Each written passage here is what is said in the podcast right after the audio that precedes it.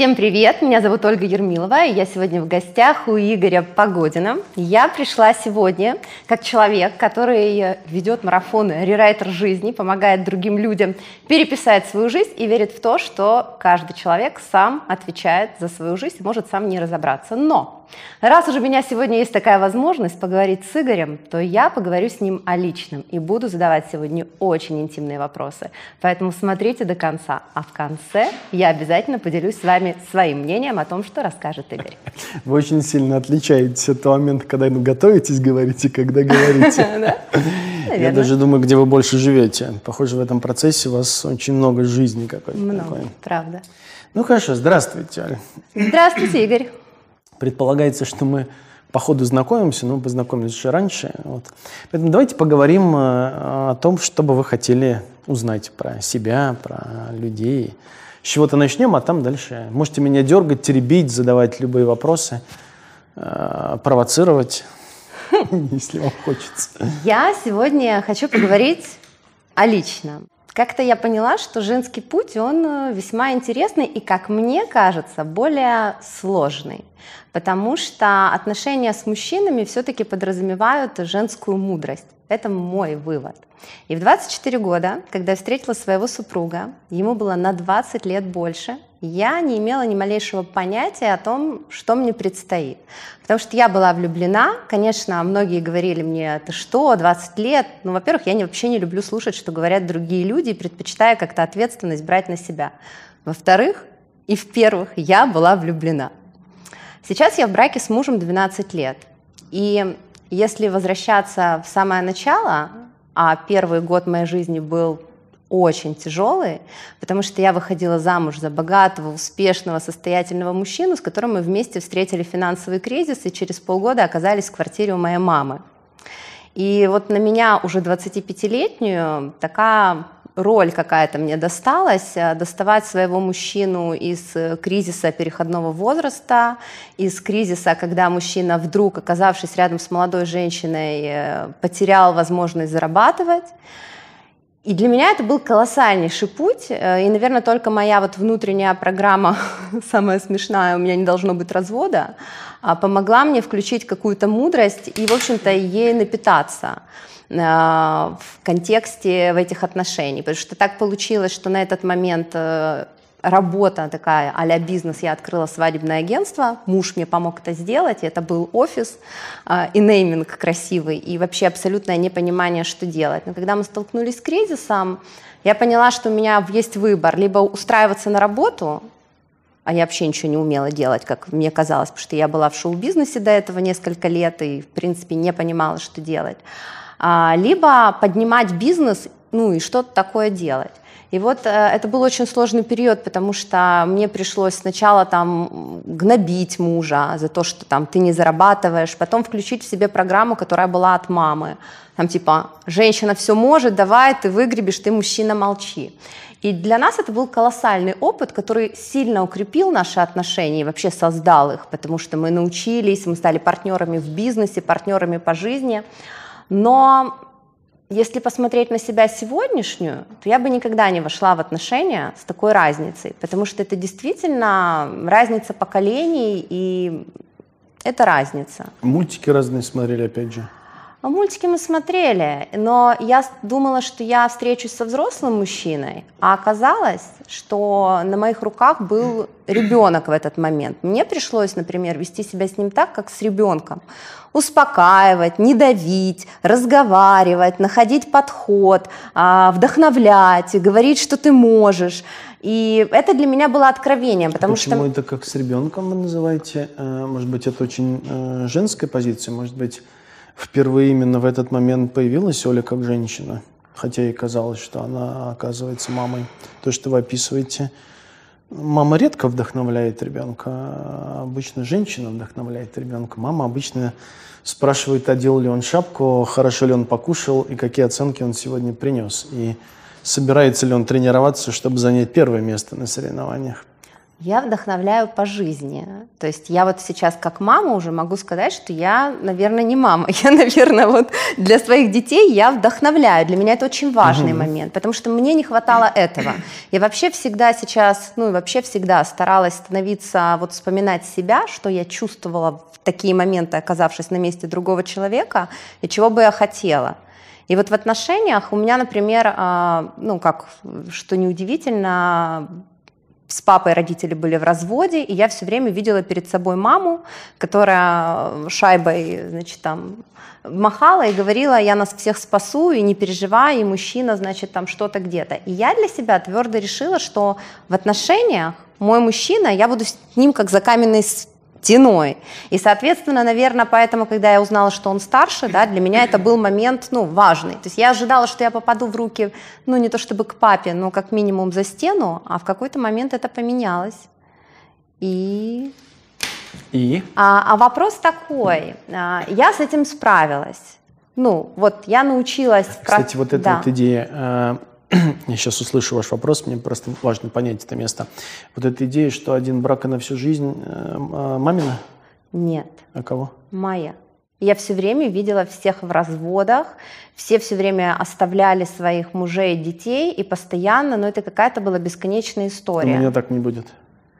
А, да, у меня, во-первых, так не будет, во-вторых, у меня была, ну, у меня, скажем так, была такая, наверное, мысль в голове, что если фундаментально мне партнер подходит, я понимала, что проблемы наверняка будут со всеми. И если фундаментально 80% меня устраивает, то 20% я могу подкорректировать. На тот момент, когда только все начиналось, и мне было 25, и все резко изменилось. Сергей был, например, единственным мужчиной, который обо мне вообще заботился изначально, вот с самых первых дней наших отношений. И он это делал не в контексте там «ты мне это, я тебе то», а в контексте просто «я хочу это сделать для тебя». И я об этом всегда помнила, потому что у меня такого до этого никогда не было. Я всегда себя чувствовала на рынке невест, как, ну, может быть, потому что я была в шоу-бизнесе. Но мне всегда казалось, что мужчины хотят просто меня как украшение или как трофей, и мне это очень не нравилось, потому что, бегая на сцене в трусах, я мечтала, чтобы видели во мне а, мудрую 19-летнюю женщину. Сережа это увидел? Да. Первая фраза вообще, которая меня покорила, это было то, что мне с тобой интересно. Мне с тобой интересно. Он все время это повторял, и наши отношения на этом и начинали развиваться. Потому что когда мы познакомились, я ему рассказала обо всей своей неудавшейся личной жизни, я видела в нем друга. Вот первые несколько дней это так было. И нам было интересно. То есть это не была история там страсти, любви, это просто было интересно, типа, вау, как... Ну, как друзья протянули вы недолго. Недолго. Если говорить с точки зрения психологии, вот эта история с возрастом. Причем она меня интересует в обе стороны. Когда мужчина старше, когда женщина старше.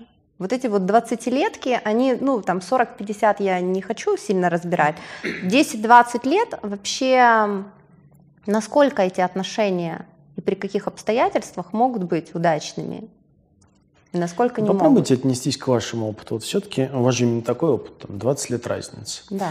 И пытаясь убежать от мамы, я имею в виду от э, способа жить мамы, да. ну, когда она была, знаете, так забавно устроена жизнь бывает, что пытаясь убежать от мамы, мы в итоге э, часто оказываемся самой этой мамой. Э, и пытаясь э, сделать так, чтобы рядом с вами был мужчина не такой, как у вашей мамы, а большой, сильный и так далее – через какое-то время вы оказались в ситуации такой же, как ваша мама. Я правильно понимаю, да? Ну, да. И снова да. стали зарабатывать деньги и прошли через это место. Знаете, как люди говорят, карма. Ну, что вроде бы убегая от того процесса, который вам не нравился, вы в нем оказались. Угу. Это означает только одно, что жизнь э, дает вам возможность самой из этого извлечь какой-то вывод. Ваш какой? Вот попробуйте сами ответить на свой вопрос сейчас. Разница в 20 лет – чему вас научил лично? Что для вас означает быть э, замужем за мужчиной, который старше вас на 20 лет? Каков ваш путь в этом? Как вы выросли? Ну, я не знаю, э, связано вообще ли это с возрастом, то, как я выросла. Ну, то есть связано ли это с тем, что он был на 20 лет. Э, мне было проще, мне, мне не было проще. Ну, вот э, в моем понимании, вот если вот, вот просто бы меня спросили, вот мужчина на 20 лет, какой он? Я бы сказала, он уже более мудрый, он уже более опытный, он уже более э, уверенный в себе, сдержанный. Ну вот это вот как я себе представляю человека старше. Ну, в ваших устах это, это так не слышалось. А, но я с этим не столкнулась. Я столкнулась с этим изначально, когда он был в своих комфортных условиях. То есть он привык, он женился на мне как состоявшийся, статусный, успешный мужчина, у которого все прекрасно в бизнесе, который может заботиться о своей женщине, о детях, которые у него остались от предыдущих браков. Он чувствовал себя уверенно. Но получилось, что когда мы перекрестились с ним, ну, наши жизни, да, вот, э, перекрестились, э, получилось так, что э, я увидела, ну, то есть у него забрали деньги, и я моментально увидела мужчину, то есть он буквально, ну, очень быстро сказал мне, давай разводиться, тебе такой мужчина не нужен, я ничего не могу тебе дать, а, ты заслуживаешь кого-то другого, в общем, я пошел бежать. Вот, вот так это выглядело, и мы с этим сталкивались. Он действительно в прямом смысле уходил. И для вас это, по всей видимости, был вызов. Как вы приняли? Что такое с вами произошло в этот момент? Сражением. Я, я привыкла побеждать.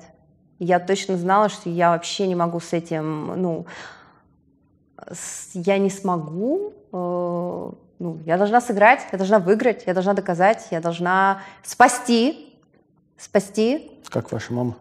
Э, да, и как моя мама, конечно же, да, спасти. Ну, у мамы-то это все, все время заканчивалось плохо, а я же должна быть лучше, чем мама. Э, переписать. Я, я не удивлюсь, если все, о чем мы с вами говорим, не так давно мы начали ваш разговор, я лишь вкратце от вас слышал, что означает ваш марафон. Да. Переписать книгу жизни, если я правильно понял суть.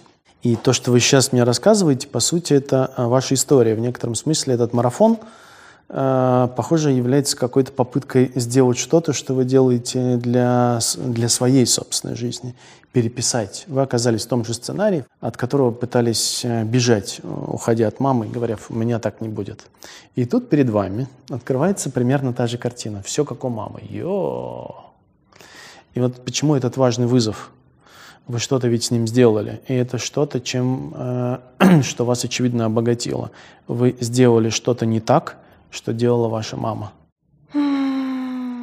Ну, я, не, я перестала... Сначала сделала, как моя мама. Я стала, как бы, я всех спасу, а ты сиди, и, и вот твое место. А потом я начала простить мысль, что мы партнеры. И такое мое ключевое действие, которое произошло, ну, получается, деньги приходили через меня. Я за эти деньги очень сильно хваталась, потому что уже когда я потом раскопала в своей жизни, ну, с деньгами там убеждений было столько, что ай-яй-яй. И я хватала эти деньги, потому что, ну, вот они приходят.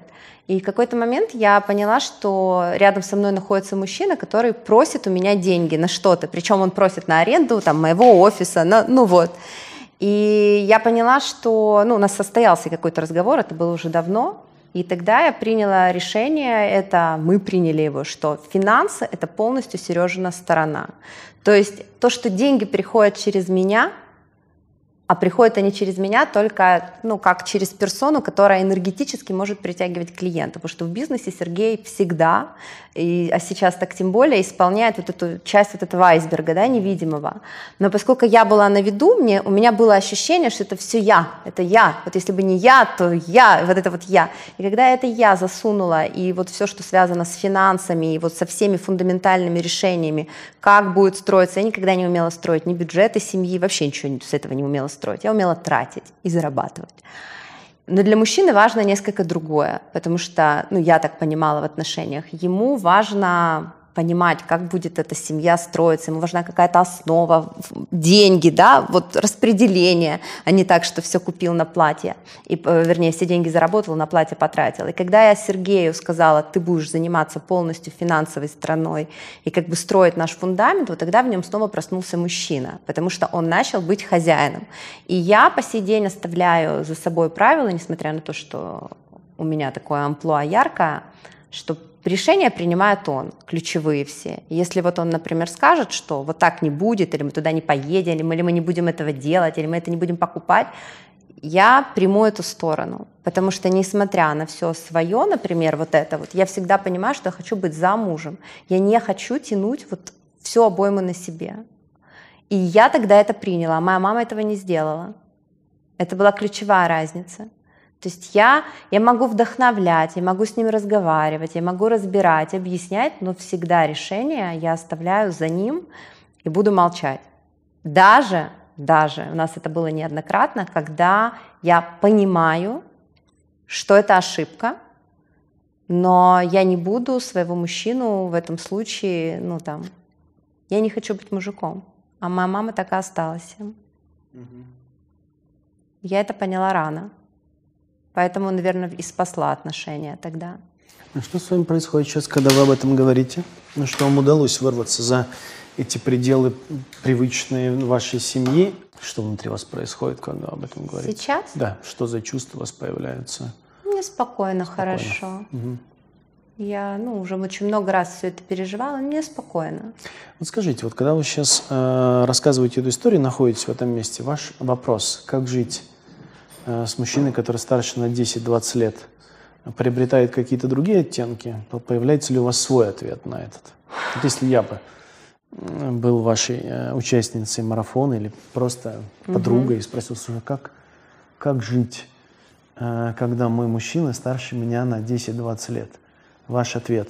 Но я хочу, чтобы ответ был отсюда. Не отсюда, а отсюда. Ну, я, я себе давно на это ответила. То есть для меня, для меня возраст вот сейчас, он стирается. То есть его не существует. Вот именно в контексте вот этих отношений я не вижу разницы для себя. То есть, я, что там, это же 20 лет. То есть для да, меня этого не существует. Абсолютно. То есть я, я тоже вас не чувствую с разницей. Вот, да.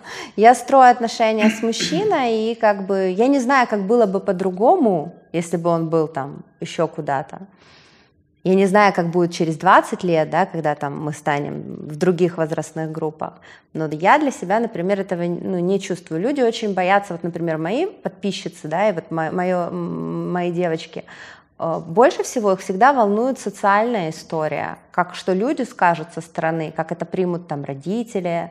Обязательно вот. что-то скажут. Да, я тоже так говорю. Все равно обязательно кто-то скажет, скажет, о, какой, боже. Да, да, да. Но для меня, да, для меня это сегодня... Старого и богатого. Да, или наоборот, как-нибудь.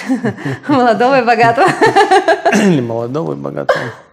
Это как, знаете, я понял, что я старею в какой-то момент, когда одна из участниц групп, я не помню, шла тема о, о семье, о, о женственности, о сексуальном влечении. И одна участница группы, ей, наверное, 20-21 год. У нас практически нет таких участников группы. Средний возраст обычно у нас там 35-45 лет. Но обычно все-таки психотерапию приходят те люди, которые э, уже успели обжечься, э, обколоться, угу. пораниться. Она смотрит на меня и говорит, ты красивый, но старый. Я понял, что похоже таки, да, я старею. А социальный аспект здесь, э, когда вы говорите проблем в этом социальном аспекте, здесь же есть два вектора, как мне кажется. Один вопрос власти – ну там, а кто там в семье главный, богатый мужчина, старше на 20 лет, априори вроде бы э, должен переживаться как э, кто-то, кто определяет э, там динамику семьи, музыку, чем мы занимаемся, куда мы едем отдыхать, куда мы тратим наши деньги и так далее. Но интересно, что ваш опыт, вы, э, представляя, что я ваша подруга, не упоминаете о нем.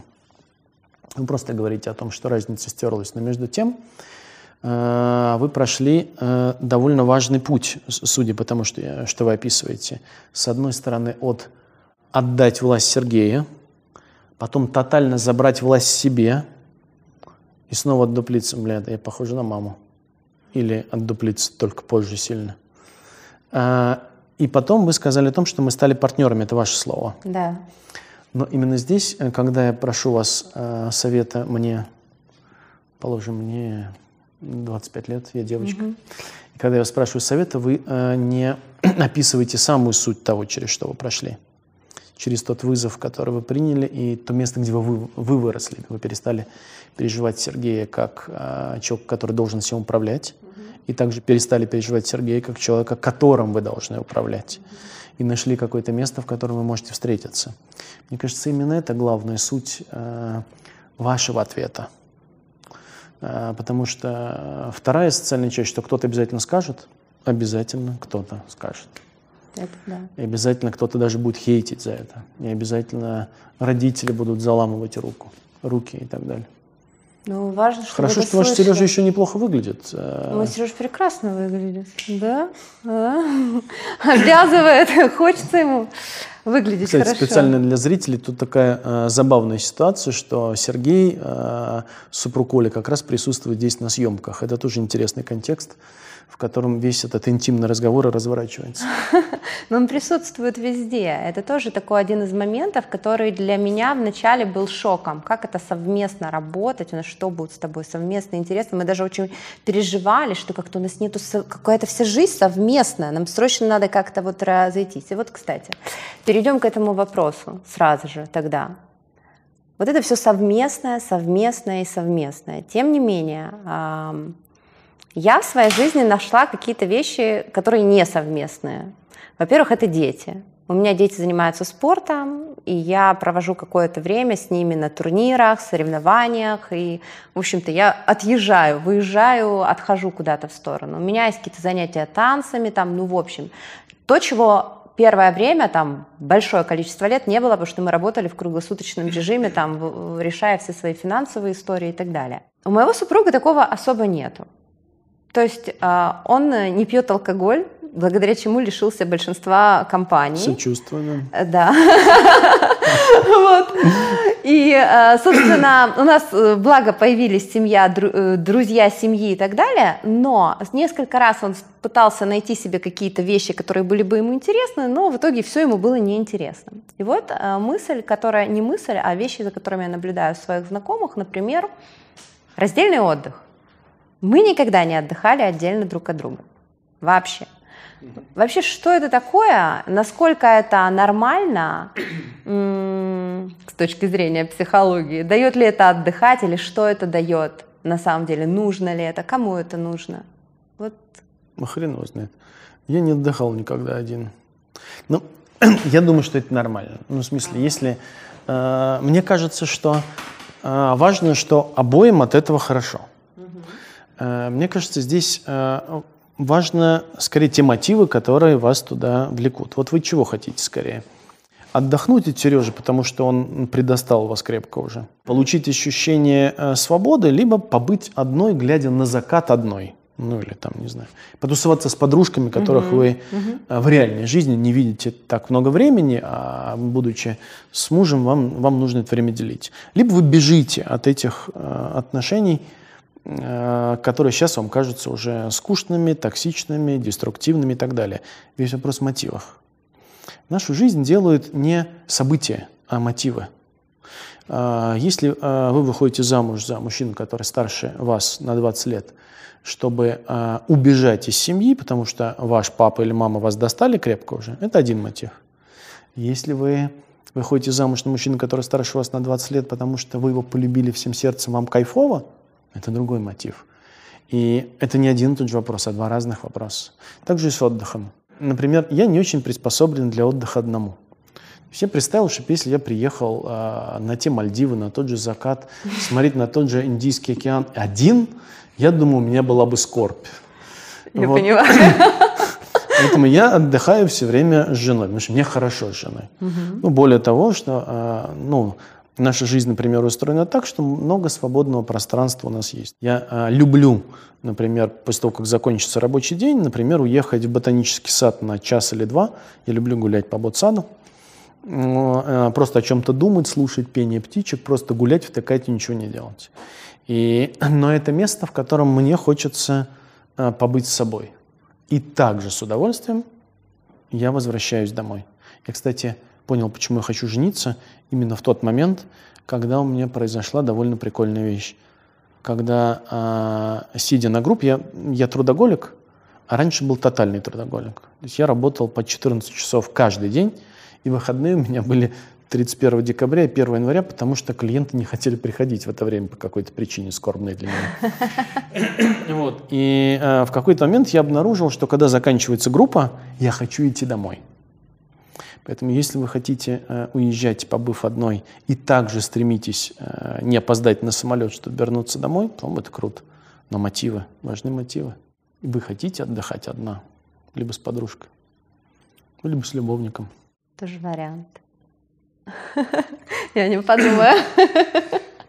Причем в вашем случае действительно с любовником, ну, я имею в виду, потому что вы же э, как-то знаете, что вы никогда не бросите Сережу. Потому что у вас есть программа. Установленная, да. да, да, да. очень не Поэтому вам светят только любовники э, на Мальдивах. Ну, на крайняк подружки, либо самой. Блин, на Мальдивы просто сами не приезжают. На какое-то другое местечко потусовочнее. Ну, да, да, да. А... Ваши мотивы. Вы хотите? Вы говорите, у нас Сережи нет. Может, и не надо? Я не, не то, чтобы я хочу. У меня иногда есть чувство вины, что у меня есть жизнь какая-то еще, а Сережина жизнь больше это я и работа. И я думаю, ну, может, его куда-нибудь там отправить, это как-нибудь... Он ну, страдает от этого? И это вопрос уже к, к Сергею, к тебе. Страдаешь ли ты от этого? Потому что периодически мне кажется, что у него есть какое-то страдание. Но я не знаю, это истинное страдание или просто страдание от того, чтобы опять-таки что-нибудь навесить на меня. Потому что я все равно обладаю этим чувством вины, когда я там типа и туда, и сюда. Он говорит, ну что же ты, вот ты вообще целыми днями где-то. И я думаю, господи, ну, может, ему тоже надо где-то. Ну, вы знаете, вы спрашивали о нем, потому что э, забавно, вы в браке уже 12 лет, на минуточку. Да. И спрашивали, страдает ли ему хорошо. В смысле, ему нравится, когда он возвращается, он хотел бы, чтобы вернулись раньше, но страдает ли он один? Потому что не спрашивая об этом, вы поступаете примерно так же, Я как... спрашиваю его постоянно обо так. всем. И, наверное, это причина, почему ему не нравится. Я его спрашиваю, и все оказывается, что ему ничего не надо. Каждый раз, когда он начинает по какому-то поводу как бы страдать, я ему задаю вопросы и честно говорю ему о том, что если тебе что-то надо, то окей, мы 12 лет в браке. И это вот, кстати, история, которую я не могу не затронуть, потому что она все чаще обсуждается. Особенно после интервью Ирины Хакамады, которая сказала о том, что она живет со своим э, мужем в свободных отношениях. Вот э, я, как ни крутила, не совсем могу понять, что это за формат свободных отношений. То есть, когда люди в браке ну, не то чтобы в открытую с лицами, но не скрывая того факта, что у них есть другие партнеры, строят этот брак. Это вообще вот может строиться как-то как брак? И как? Я замечаю одну и ту же специфику ваших вопросов. Да. И одну и ту же специфику не завершения ответа на эти вопросы, я бы сказал так, потому что мы плавно, э, заходя не завершая вопрос, идем в другой вопрос, идем в другой вопрос. Но все ваши вопросы примерно про одно и то же. Они как будто бы, что первый, что второй, что сейчас вот третий вопрос, игнорируют вас. А ответ на вопрос, нормально ли э, свободный брак или нет, он личный ваш он не Нет, я когда пришла, я сразу же сказала о том, что у меня есть такие сборные вопросы, потому что я все-таки готовилась и общалась и с девушками, и эти да, вопросы да. и волнуют меня в том числе. Я не отнекиваю, что там мне это не интересно, я, но э, он Но такой. часто вы слышите, что э, как-то люди часто. живут с, с, с, свободно. Ну, не могу сказать, что часто слышу, но обсуждают эту тему часто. Угу. Вот я так пытаюсь себе представить, типа, дорогой, милый, я сегодня дома не ночую, а, типа, все окей, да, до завтра, утречком такая пришла я в душек, вот, э, и мы, типа, нормально позавтракали и пошли, повели детей в школу. Но, тем не менее, это же как-то происходит, как это может происходить? Вдруг мне реально такое захочется, мы 12 лет в браке, у меня муж на 20 лет старше, я напоминаю. А когда Ему вы... может захотеться молодую женщину, в конце концов. А что из, а что из этого вам, а, вас трогает сильнее, что пугает сильнее? Что он придет и скажет, э, Оля, я сегодня со Светом, помните, как в том анекдоте старом, я сегодня со Светом спать буду, Света, заходи. Что вас больше пугает, что вы можете э, захотеть э, какого-то другого мужчину и с ним быть, или что Сергей может захотеть какую-то другую женщину. Ну, пока ничего не пугает. Пока вот я с этим не столкнулась, я не могу. Я даже вот гипотетически, мы когда-то, мы обсуждаем очень разные темы на самом деле, и такого рода много всякого любим о чем-то поговорить. Но я ему всегда говорю, что я не знаю, как бы я на это отреагировала. Вот сейчас как бы сидя и рассуждая, что, ну, в принципе, ну окей, ну, может быть, тебе захотелось каких-то сексуальных экспериментов, а мне там их не хочется. Но получается, что если ты их не получишь, то ты будешь жертвой. А если ты их получишь от меня, то я буду жертвой, потому что я их не хочу. Ну, теоретически мы же можем как-то с этим раз, раз, разобраться. И он говорит, ты что, ты хочешь, чтобы я там куда-то пошел? Я вот как-то так спокойно, вот у меня нет такого, ты что, я никогда тебя не прощу. Но тем не менее, я не совсем представляю, как я отреагирую, если это на самом деле бы ну, если это произойдет. Ну, вот он приходит, Сережа, и говорит, слушай, тут одна знакомая, так, ты ее знаешь, кстати, ага. вот, а вы ее правда знаете. Можно я сегодня дома ночевать не буду? Я утром приду, я даже тебя обниму с утра.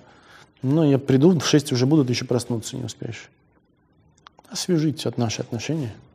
На знакомые это ваши, плохая Ваша история. реакция. И на знакомую я буду реагировать очень остро. Угу. Ну, то есть э, я не хочу этого знать. Ну, каких-то там, я ее задушу. Я агрессивная в Кажется, этом плане. заметно. Да. Кажется, вы сами отвечаете на ваш вопрос. Э, я почему, э, я почему все время задаю вопросы, а не, а не прямо отвечаю? Да, я Потому понимаю. что я могу ответить прямо, но из этого получится какая-то простая такая лекция. Это же э, ну, важная история, это внутренний вопрос очень. Я видел семьи, чьи отношения устроены по типу свободного брака. Иногда мужчины и женщины даже живут отдельно, и свободный брак сочетается с гостевым. Ну, когда мужчина и женщина, муж и жена живут в разных домах, даже в разных, в разных странах, вот, и при этом это гостевой брак. А, и они встречаются, чтобы хорошо провести время по расписанию. Например, там понедельник, среда и пятница. Как с йогой. С трех до пяти. Ну, например. Ну, или это может быть плавающий график, это не так важно. При этом может быть э, и свободный брак, что мы никому ничего не должны, у меня есть своя жизнь, у тебя есть своя жизнь, вот я могу встречаться с другими женщинами, ты с другими мужчинами. И я видел счастливые браки такие. А, но мне кажется, это важное место, я не знаю, какое слово здесь, какой глагол правильно использовать, для которого нужно созреть. Это не значит, что это продвинутые люди. В смысле, я сейчас не хочу сказать, что вот, вот если вы созреете с Сергеем когда-нибудь, вы постараетесь созреть, а вот, и когда созреете, вот можете тогда этим заниматься. Но пока рано. Ну, мой, а, мой ответ-то и вам. Вам лучше не стоит э, пробовать, потому что, судя по вашим реакциям, закончится все плохо. Да знаете, как э, семьи э, пытаются долго фантазировать на предмет того, как бы э, устроить э, тусовку на свингерской вечеринке, и это очень возбуждает. А потом, когда приходят на саму свингерскую вечеринку, понимают, что ничего там прикольного нет. И мне кажется, вот этот ответ внутри он находится. Ну вот, э, когда вы говорите, я агрессивная, и удлиненный ваш э, маникюр в мою сторону был направлен, очевидно, что э, это место, о том, что вам лучше не пробовать это делать. Ему лучше не пробовать Ему это дело. Маникюр-то у меня. Да ладно, Оль. Вот представь, давайте смоделируем другую ситуацию. Да. Вот понравился вам какой-нибудь э, другой мужчина. Угу. Э, моложе, вот, и вот, вот это, кстати, момент ключевой, который всегда упоминается, когда в браках есть разница. Вот всегда будут упоминать моложе или старше. Это первое, это что бросается вот в голову. Ну, например, пусть да. такого же возраста, это не важно, да. но который вам понравился. Да. Вот, и вы даже испытали сексуальное влечение. И он нам говорит, поехали со мной, я сделаю тебя счастливой. Mm. Всю ночь до утра буду делать тебя счастливой. Mm. Поеду. Я скажу, дорогой, забери, пожалуйста, детей. Пока. Ну что внутри вас, когда вы примеряете на себя? Мне нравится. А теперь посмотрите на Сережу. Почему ты улыбаешься? Попробуйте это примерить на себя. Но очевидно, что с вами что-то происходит, помимо того, что вам эта идея нравится. Um...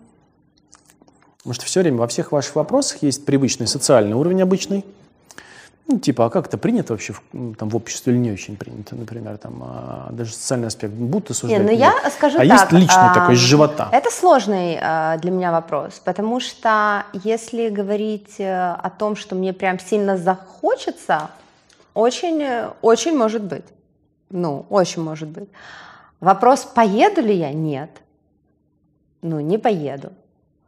Вот. А то, что захотеться может, да, конечно. Ну, я вообще в этом плане врать как-то, ну, и точно так же я понимаю, что Сережа может быть. Кстати, закономерность в этом действительно есть, на самом деле, потому что э, ведь э, есть одна часть – это решение, поехать или не поехать, а другая часть – это свобода сексуального желания. И обычно происходит так как. Вот э, почему обычно браки, которые основаны на клятве друг друга, что мы будем верны и направо-налево этого у нас не будет. Эти браки, как правило, часто распадаются. А те браки, которые основаны на признании, что там вам может нравиться какой-то другой мужчина, Сереже может нравиться какая-то другая женщина.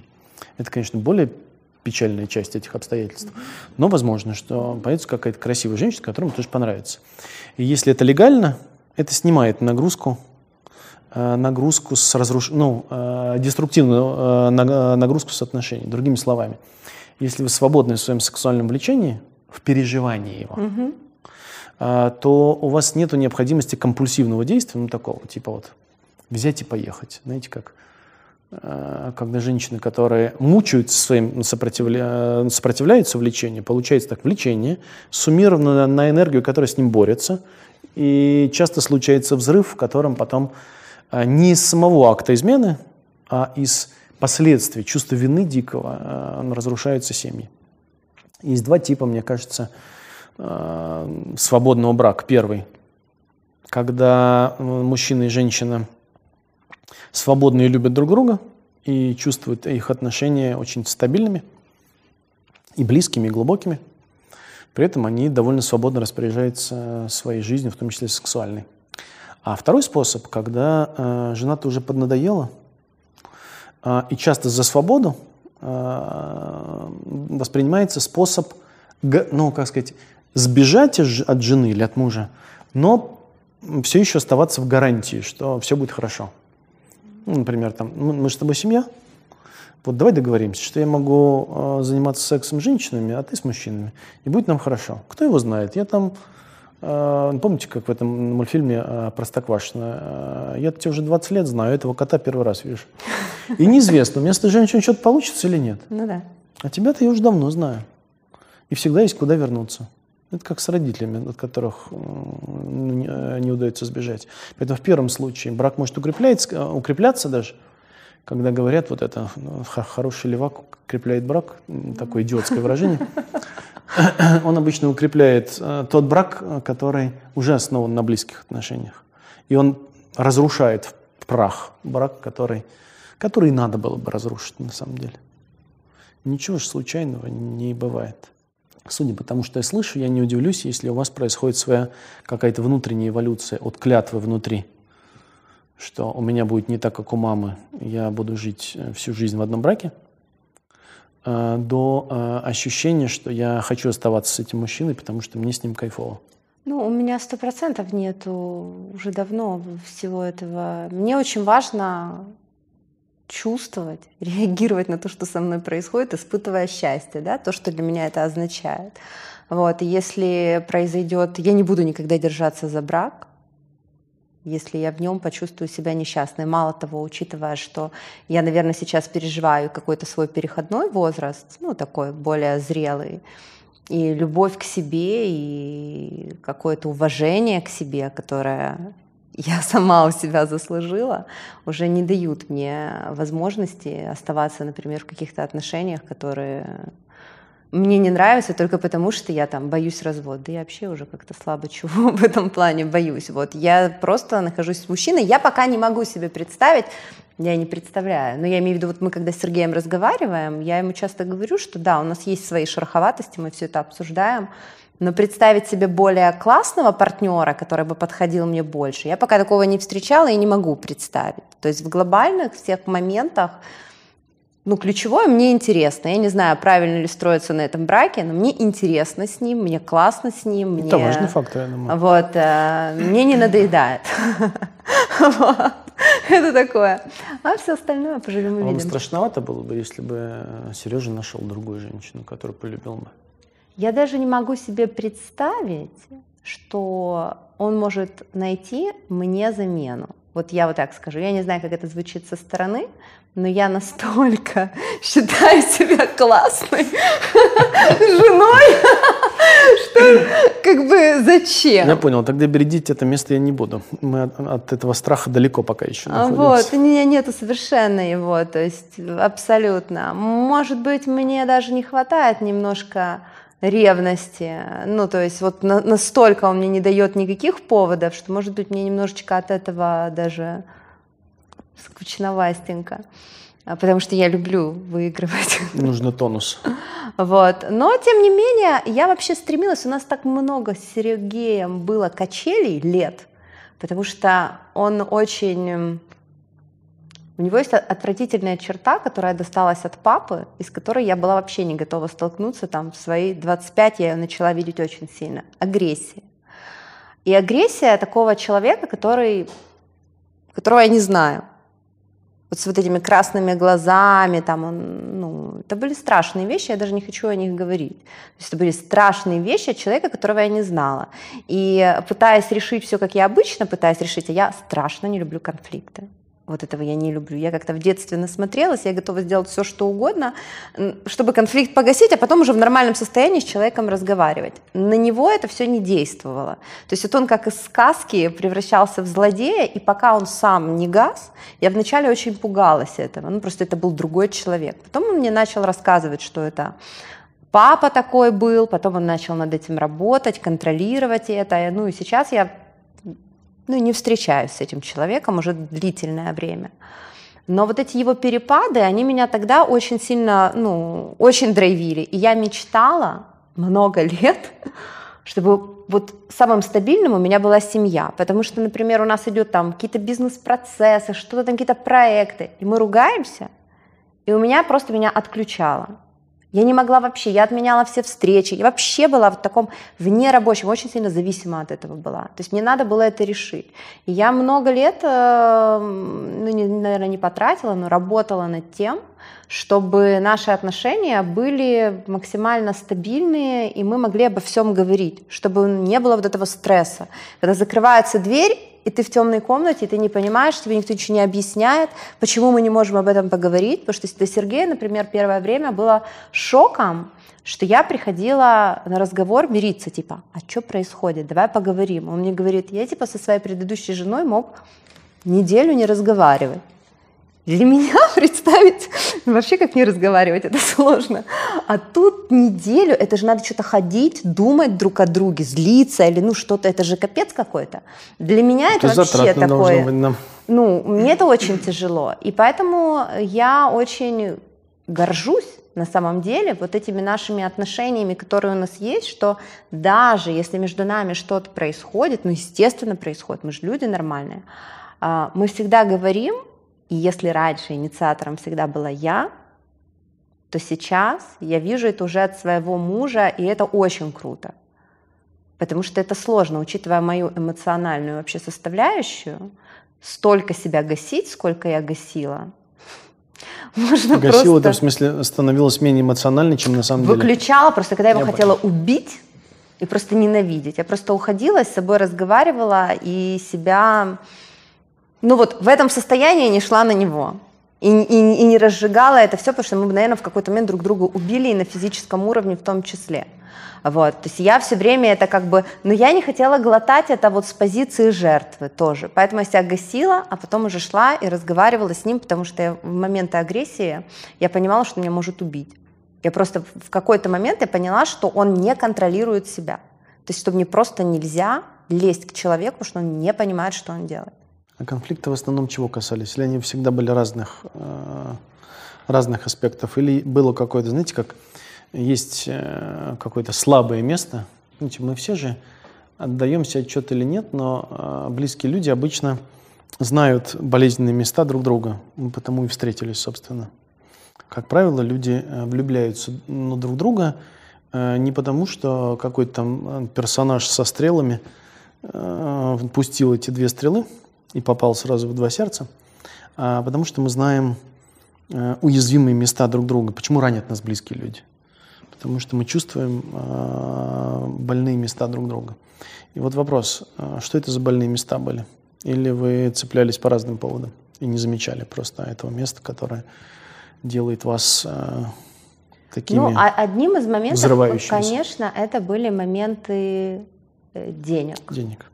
Одним. Не, даже, может быть, и не самым основным, но он был, и это как раз тоже касаться может следующего вопроса, я же плавненько плыву, потому что когда мы, например, начали вылазить из финансовой ямы, би- бизнесом, да, мы начали строить вместе бизнес, мы ушли в круглосуточную работу, это то, что спасло наши отношения, потому что мы работали вместе, и у нас была вот эта совместная тема, нам не нужно было там разбирать какие-то штуки э, личного характера. И э, когда мы начали зарабатывать, а я у меня такая была программа, тоже, которая в себе в свое время раскопала, это то, что деньги надо тратить, пока они есть.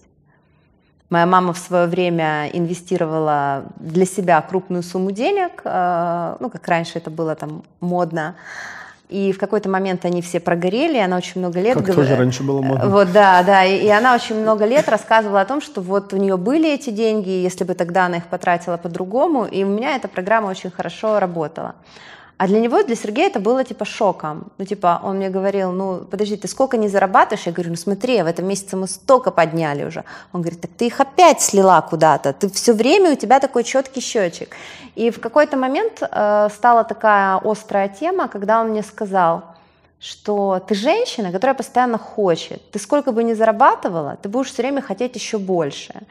И не в деньгах вообще счастье, и вообще нужно быть скромнее. И, в общем, в тот момент я поняла, что вдруг передо мной оказался другой мужчина.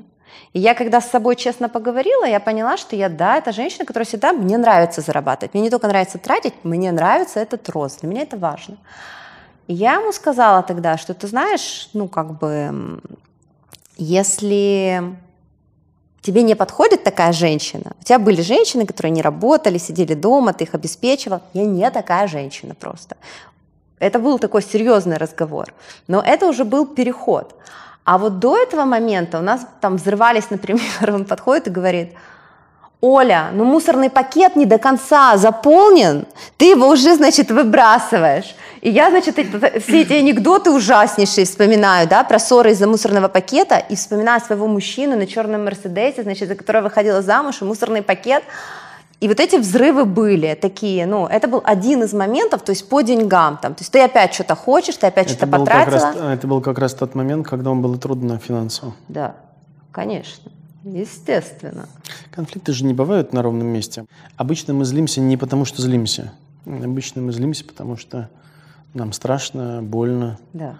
Из-за того, что нас э, обидели, мы чувствуем себя ранимыми, но опять же от боли скорее. Мы иногда злимся от стыда. Как вы думаете, от чего Сергей злился? Ну, во-первых, прежде всего, я думаю, он злился на себя за то, что вообще он в такой ситуации оказался, и за то, что он не может себя чувствовать так, как он себя чувствовал раньше. Потому что все отношения, которые у него были с женщиной, он всегда прирастал в деньгах. То есть меня дико злило, когда он Кем мне... был ваш муж? э, э, мой муж миллионер, помните эту Да, историю? да. А кем он был до этого миллиардером? Да. Но он, так вот, вы знаете, вот это была тоже для меня обидная вещь, потому что я не так сильно, ну, успела поплясать на лаврах. Я не успела получить каких-то шуб тогда там. То есть, и каждый раз, когда он мне говорил, это значит, ты, мол, все деньги мои потратила, я ему говорила, милая, так я еще тратить ничего не успела. И плюс еще же росла вот эта вся история в интернете обо мне. Я уже как э, получала свой статус как свадебный организатор, что та, эта дура там вообще, короче, там богатого мужика вообще, значит, ничего из себя не представляет. И на тот момент меня это цепляло. Мне хотелось, я, я не дура, значит, ну, я несколько лет так жила. Да сейчас мне хочется уже другое амплуа, никому ничего не доказывать. А тогда хотелось. Я понимала, как он себя чувствует, но это взрывало его сильно. Почему-то этим местом вы не встречались. Ну, было трудно. Наверное, стали встречаться все-таки в каком-то месте, потому что то, что вы сейчас описываете, оно примерно про следующее, что э, Сергей, вероятно, чувствует э, э, неловкость и стыд за то, что он не может быть таким сильным, как был всегда, а э, желание быть таким ощущением, таким все еще есть, и вы, близкий для видите его не таким сильным, как Да. хотели мы. А вы в этот момент чувствуете себя тоже обиженной от того, что а, вас Сережа видит как, а, а, как то циничную растратчицу, Да, я же ему говорю, я же с тобой, я же с тобой, я же с тобой по шее. Он говорит, я круглосуточно, я же твой а воин, а встречай, почему? А встречаетесь вы не стыдом и обидой, а встречаетесь вы злостью и возмущением. И это довольно трудное место для встречи, потому что, конечно, признаться а, в стыде и сказать вам, что мне стыдно, мне жаль, что я не могу обеспечить тебе тот уровень жизни, который я мог еще недавно – и это делает меня очень уязвимым. Я представляю, если бы я оказался в такой ситуации, мне было бы очень трудно, наверное, чувствовал бы себя униженным, говоря эту фразу. А с другой стороны, говорите вы, ну мне больно, когда ты мне так говоришь, и меня это обижает. Давай мы отмотаем назад и встретимся в том месте, где нам сейчас обоим трудно. То место, где мы вместе можем двигаться и расти. Я представляю тот объем кризиса, с которым мы столкнулись, и Э, каким-то образом вы это пережили и сделали. Но не технически так, а как-то со временем, да. это, за счет того, что вырулили, у вас хватило терпения, терпимости, там, не знаю. Но вообще-то, э, если вы сталкиваетесь с сильным гневом другого человека, я бы сразу задавал себе вопрос, а он что так злится-то?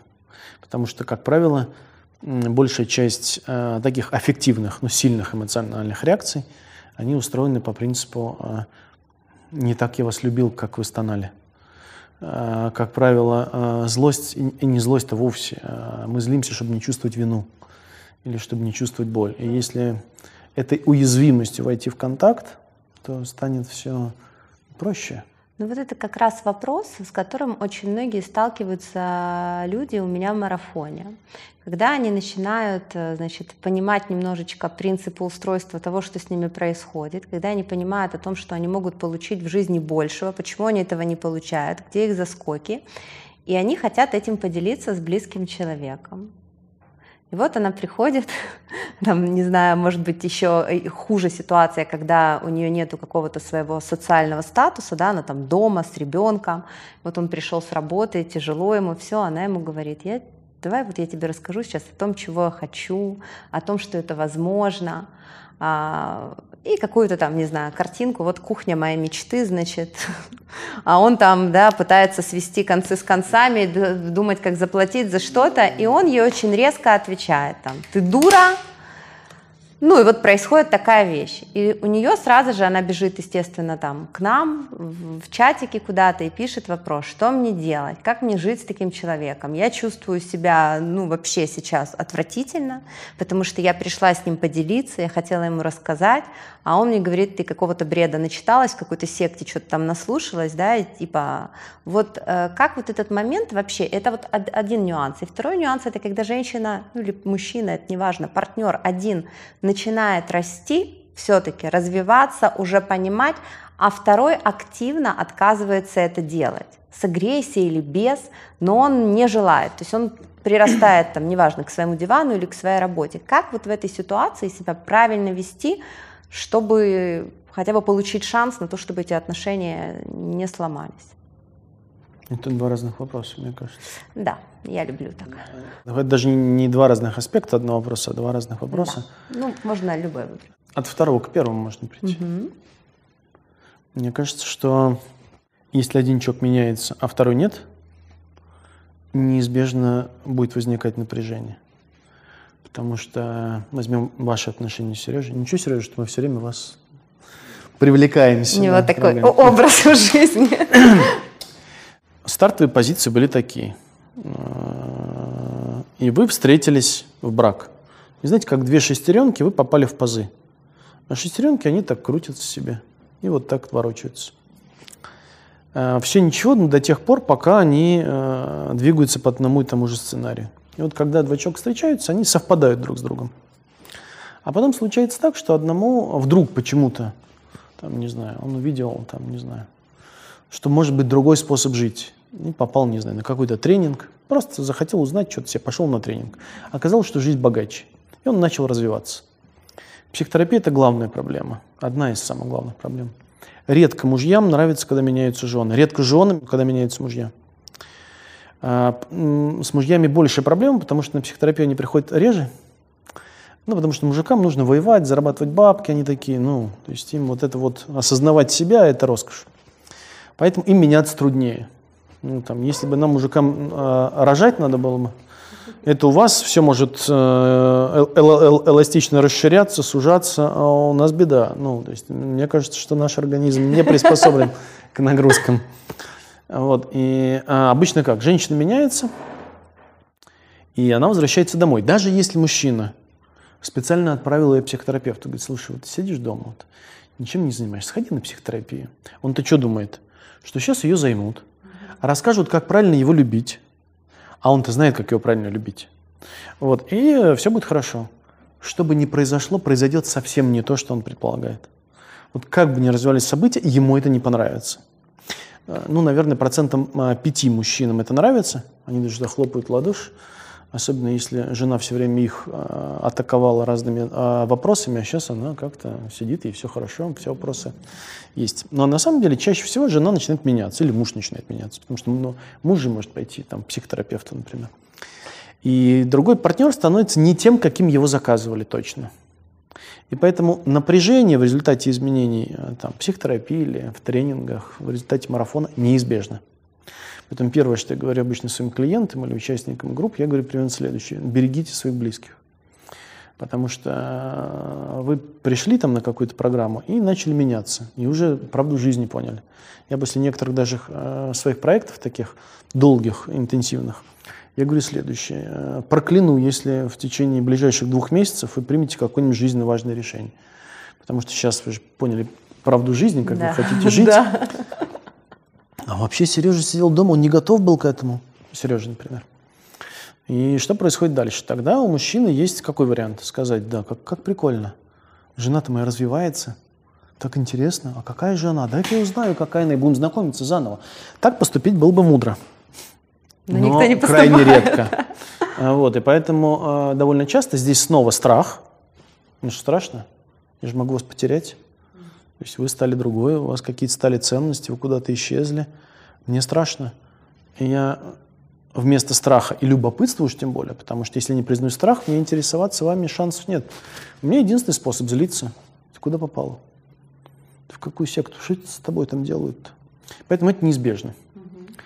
А, поэтому а, если а, вы будете ко мне внимательны, и будете учитывать, что я напуган на самом деле, несмотря на то, что я сейчас в бешенстве, вообще-то я напуган.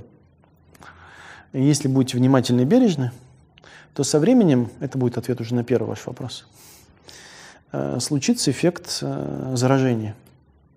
Ну, на самом деле, то, как вы меняли свою жизнь рядом с Сергеем, оказалось заразительным и для него. И я не удивлюсь, если именно этот фактор – не буквально социальный. Вы начали зарабатывать деньги, выплыли, потом стали вместе работать. На социальном уровне выглядит так. У нас все время в разговоре есть социальный уровень да. от, вопросов-ответов и такой психологический.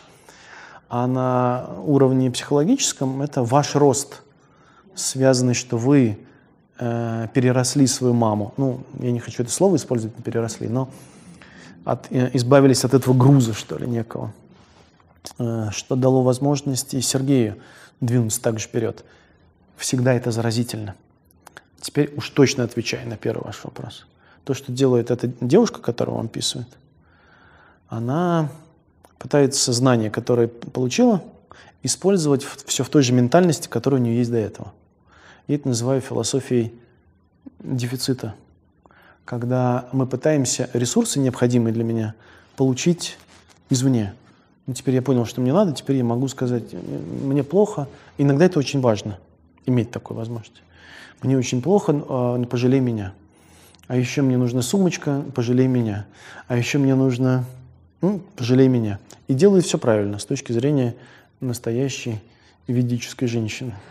Но его это только злит и бесит. А бесит особенно, как вы поднимая iPhone, говорите, мне с концы с концами не свожу. И поэтому я бы скорее помог ей сделать то, что вы инстинктивно сделали сами с Сергеем. Задать вопрос, а что она хочет дать своему мужчине? Не то, что ему нужно, а что она хочет ему дать. А вот возвращаясь домой и видя своего любимого человека, а, возникает вопрос. Я, я хочу сумочку, это я уже понимаю. Это задача первого класса. А задача пятого класса со звездочкой, что я хочу дать своему мужу от того, что я стану счастливее. Вот это очень важный вопрос. И мне кажется, мудрость а, несмотря на то, какой вы себя позиционировали для меня голосом. Ну, типа, таким, что я а, бываю скандальная, острая, провокативная, циничная. На самом деле вы выглядите, ну, ну, а, но ваш путь – это путь такой зрелости. Мне даже кажется, что не все из этого пути вы себе присвоили. Потому что те вопросы, которые я вам задаю, они все носят один и тот же характер. Не могу не сказать этого. Что ваш опыт богаче, чем вы себе присваиваете. Потому что на самом деле ответы на все ваши вопросы вы лично прошли через себя. А когда я обращаю на это внимание, как вам это удалось, вы начинаете задавать следующий вопрос. Это какая-то странная штука, которая повторяется уже четвертый или пятый вопрос. Я просто Н... берегу эфирное время. Да, не думаю. Я думаю, что вы, э, что у вас есть какое-то э, сопротивление к этому процессу, присвоить себе ту мудрость и тот путь, который вы прошли. Не знаю, не думаю. Я пока прикасаюсь к этому каким, каким-то боком какой-то стороны, который мне бросается в глаза, но глубже как будто мне не удается пока проникнуть. Я, может быть, здесь по ходу разговора э, что-то появится еще, я, э, я попробую тронуть это немножко сильнее. А, ну, я, наверное, просто уже не, ну, не придаю этому такое значение, потому что я это так глубоко и серьезно пережила, и так это все для себя разложила. И, ну, то есть я это уже приняла просто как опыт, который я получила, и, и живу как бы дальше. Ну, перестаю себя, что ли. Ну, не то чтобы перестаю себя там, но получается, что я как будто бы должна себя там за это сильно хвалить и все время это пересказывать. Ну, круто, я очень рада. Для меня вот э, самое главное мое достижение, вот, которое я для себя оставила, это те ощущения, которые у меня есть. То есть вот то, к чему я пришла по своим ощущениям вообще в жизни. Реакции на какие-то конфликтные ситуации. Вот, например, раньше мне было очень свойственно чувство, наверное, многие узнают его, когда, например, происходит какой-то конфликт, вот это вот сердце в пятке, ты весь дрожишь, или ты раздражаешься, или что-то происходит. Ну, я по природе тоже такой ну, диктатор. Я не, ну, не то, что не умею, я перфекционист, и я люблю, если что-то делать, то делать круто. Я, например, для себя в бизнесе поняла, что я не могу работать с людьми, которые работают на меня, потому что я их все время душу. То есть, ну, я сейчас для себя выработала модель работы с роботами. Вот, потому что есть Сергей, есть я, есть дальше полная автоматизация. И, например, успехи в моих проектах, вообще почему меня любят и кто меня любит, у меня, например, учиться, это люди, которым очень нравится, что я очень четко рассказываю, как, что и куда, и они просто меня слушают. Я не люблю каких-то таких вещей. И э, по своим внутренним ощущениям я раньше на все реагировала, ну вот, вот, вот так вот вам не закипало буквально. Сейчас я пришла к тому, что я позволяю вообще другим людям быть такими, какие они есть, и меня это уже не трогает. Ну, то есть я четко знаю, куда я иду, чего я хочу. Поэтому это для меня какие-то такие основные моменты, и я уже, наверное, это просто, ну, они так уже склеились в какой-то фундамент, поэтому я, наверное, в этом не сильно гуляю. не то, что я хочу всквырнуть что-то внутри вас, э, но я бы хотел, чтобы вы обратили внимание на одну вещь, которая представляется мне важной. По ходу разговора нашего мы вот очень много говорим ну, о вашей жизни, но ваша жизнь проявляется в описании. Э, если это описание людей психологическое, какой человек, то это другие люди обычно. Ну, там, вы говорите там, что Сергей вот такой, такой, такой человек. Э, в перерыве вы говорили, что Максим очень хороший, светлый человек. То есть психологическое описание, развернутое описание, касается других людей. А когда вы рассказываете о себе, ну, вы же одновременно рассказываете о других людях о себе. Вы описываете в действиях, которые вы делали, там, в выборах, которые вы совершали, э, в позициях, которые у вас есть но не описывайте себя в терминах, ну, каких-то «какая вы». И это прям вот наш разговор идет уже э, в течение довольно длительного времени, около часа примерно. Но на протяжении часа это есть, и это не случайно. Угу.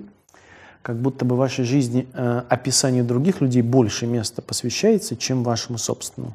Это вдогонку к тому вопросу, что внутри вас есть гораздо больше, чем вы присваиваете себе. Я помню, что вы ответили первый раз мне «нет». Нет, возможно. Но... Ну, какие-то же вещи действительно видны со стороны. Я же не могу, я принимаю это. А можете тогда ответить на один мой вопрос? Да, конечно. Мне кажется, он, он, он важный. Э, вот если бы я спросил вас, какая вы женщина, э, могли бы попробовать мне э, ответить на этот вопрос? Да, в, в эпитетах. В прилагательных, я... в ценностях, в позициях. Хорошо, да. Это, это может быть любой. Хорошо. Искренняя, жизнерадостная, горячая, провокационная, а, добрая, может быть, даже слишком, отзывчивая. У вас лицо стало меняться, когда вы перешли от описания внешних характеристик к внутренним. Изменилось лицо, изменился взгляд на, с момента доброе. Я подумал, что э, ну, вы говорите искренне, это, ну, это качество очень хорошее, но оно лежит на поверхности. В смысле, оно не то, что банальное, но в смысле, это то, что я могу видеть глазом. Вы говорили о том, что вы провокационное, жизнерадостное, что-то в этом роде. И на слове «доброе» а, даже «очень» вы сказали. И второе прилагательное. Я не помню. Не помню. Я не запоминаю. Изменил, изменилось все в контакте. Прямо с внешними вашими проявлениями в осознании вы в большем ладу, чем с вашими внутренними проявлениями. Вы удивительно для меня выглядите более зрелой, чем рассказываете о себе. Ну, в смысле, вы рассказываете историю зрелой женщины. И мой-то вопрос, он примерно про то. Расскажите, какая вы зрелая женщина. И вот когда вы говорите слово «доброе», какое же там еще второе слово такое? Нежное, нет? Не помните? Нет, нежного не было. Не Доброе, какая еще? Интересно, мы оба это амнезировали, но на камере это будет, это останется. Именно в этот момент ваш голос становится другим, он становится что ли глубже, но вы пропадаете из контакта. Вы как будто начинаете Ухожу смотреть... вовнутрь. Вы начинаете смотреть э, куда-то туда в пол. Но именно это место, именно к этому месту я как будто привлекаю внимание ваше. Внешние проявления вашего поведения вам более понятны, чем ваша внутренняя глубокая жизнь, что ли? знаю, мне, мне понятна моя глубокая Понятно. жизнь. А я, Но... хочу, а я хочу очень познакомиться с ней. С вот глубокой моей жизнью? Угу. Но я вообще человек, который любит думать, размышлять и анализировать. То есть я всегда пытаюсь найти корень. А, и всегда, даже вот когда мы с Сережей разговариваем, мы учимся разговаривать с позиции не того, что ты должен что ты не сделал, а что я чувствую в этот момент. Это самый такой, вот буквально вчера вечером у нас был такой разговор, когда мы не можем друг друга понять, и идет агрессия, да, какая-то вот эта вот я ничего не понимаю, ты меня раздражаешь, иди отсюда. Вот, а, а Сережа, как я говорила, я боюсь, я честно могу признаться сейчас, я боюсь его этой агрессии, вот, я не знаю, как на нее реагировать, потому что раньше я ее терпела, а сейчас я ее не хочу терпеть. Вот, и она у меня скорее перерастает э, в какую-то такую, ну, типа, ну окей, я тоже имею право, значит, тебя обижать по-своему. То есть я не могу сказать, что ну, нету этого. Я вообще, ну, я люблю себя, я люблю свою семью, я люблю своего мужчину, я люблю своих детей, я собственница в этом плане. Я, мое это мое, я всегда буду за свое. И поэтому, например, когда мой муж позволяет в мой адрес э, что-то эмоциональное, импульсивное выпустить, для меня это сильная боль. Сколько вы о ней можете говорить? Я в течение последних 30 минут все держу при себе вопрос, который да. хочу задать. Как выглядит ситуация, когда вы уязвимы? Что вы с этим делаете? Пока, судя по тому, что я слышу, вы говорите, ну хорошо, или как вы тогда сформулировали? Да, я куда-то это прячу. И уходите и прячете. Да, я куда-то прячу. Вернее, бывает, конечно, я, бывает это выливается в какой-то эмоциональный всплеск, когда я уже понимаю, что ну, мне пора поставить на место – но я не знаю, наверное, это когда-нибудь будет ему букетиком. В виде чего, я не знаю. Но я коплю, да. Наверное, потому что я не люблю конфликтов, потому что я думаю, что если я это сейчас, вот, в, в, ну, это войдет в какую-то кашу, которую я терпеть не могу, я куда-то коплю, да. Оля, шаг назад. Э, когда вы копите, вы говорите об агрессии, правильно понял? Да. А сейчас вы говорите, цитирую вас, мне больно. Это разные вещи. Ну, мне больно, и у меня вызывает это агрессию. Ну, то есть мне, мне, меня злит, что он не понимает, что он делает мне так больно. Это говорит о том, и похоже, переход очень быстрый. Да. Что вы чувствуете боль и тут же агрессию, Да. тут, тут же злость. Да, тоже. Мой вопрос остается прежним, но пусть он будет без ответа, пока так. А, Как вы выглядите и живете, когда вы уязвимы? А, Я думаю, что на самом деле в боли, ну, ты говорите, есть боль, а есть злость. Злость очевидным образом призвана выстроить границу. Ну, если ему говорю, слушай, хватит, ну, стой, я выстраиваю границу. У боли есть эта же функция. Когда я говорю, Оль, мне больно, когда ты так говоришь. Иногда боль останавливает, ну, когда я уязвим этой боли, не просто говорю, мне больно, ну, это же нечестно будет. Ну да, ну, если конечно. вы кричите так, мне больно, ты что, не понимаешь, и чашку в лоб или куда-нибудь еще там, а, то это означает, что а, пытаться по ходу с болью как-то справиться. А я-то думаю о том, что граница в боли, она...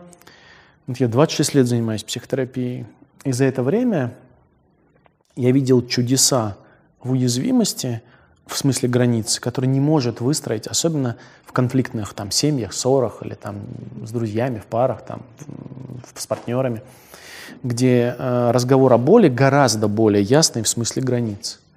А если вы будете пытаться из этого делать злость, я вам гарантирую, что дальше вы будете, а, либо копить, потому что побаиваетесь, Сереж, может и правильно. А я не его Пункт второй, вы побаиваюсь. будете скандалить. Я не его побаиваюсь. Я просто я побаиваюсь ситуации, в которой я себя чувствую плохо. Вот это вот мне не нравится. Давайте вернемся к, так, к этому Да. месту, потому что вы снова схватились и, и- и, и стали двигаться в то место, там, которое вы побаиваетесь. Можете представить себе ситуацию, что вот я Сережа, и я не знаю, как это выглядит, ну, наверное, это как-то шумно, я начинаю злиться, а вам больно. Нет, это выглядит э, в виде оскорблений. Мгм. Тогда не будем моделировать Да. эту ситуацию. Но что вы на самом деле хотите сказать? Можете попробовать достать это изнутри и попробовать мне э, эту фразу сказать. Та, которая была бы ближе всего к тому, какая вы сейчас. Вам сейчас больно? Мы моделируем ситуацию, а ты уже запуталась. Моделируем. Я Сережа, вы можете сказать Да. так, как если бы я был Сереж. Я не говорю, что... Я вообще, честно говоря, в этой ситуации, вот когда, например, у него такое поведение, я не понимаю, почему вообще это поведение сейчас, вот такая реакция на это. То есть, то есть это просто какое-то меня оскорбляет больше всего то, что мы вроде бы разговариваем нормально, и тут, да блядь, ты там... э!»